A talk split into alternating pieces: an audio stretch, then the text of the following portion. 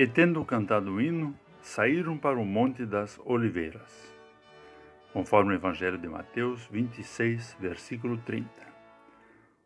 Olá, querido amigo da Meditação Diária Castelo Forte 2023, dia 28 de março. Hoje eu vou ler o texto de Roili Borchardt, com o título Louvor por meio de hinos.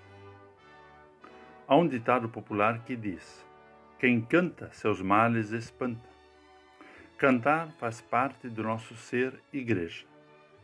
Durante a pandemia, tivemos momentos em que o canto ficou mais silenciado, mas, no geral, o canto faz parte dos encontros comunitários. Lembro-me da minha infância, na qual uma das coisas que mais gostava nos cultos eram os hinos. Poder cantar e participar ativamente do culto era muito bom. E por vezes, durante a semana, o hino ainda ficava repercutindo na memória e suas palavras eram novamente entoadas.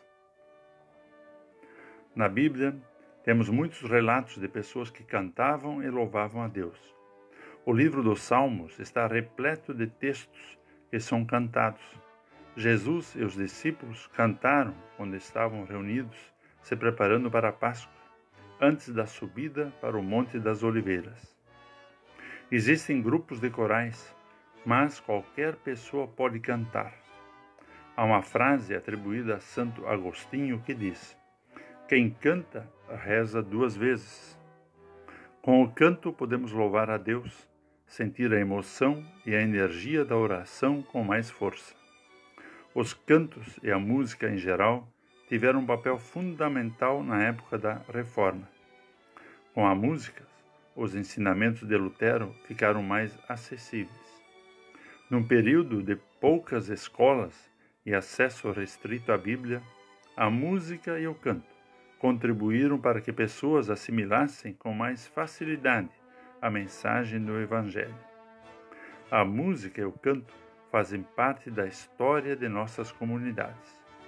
Que os cantos fortaleçam nossa fé e nos conduzam no caminho cristão. Vamos falar com Deus.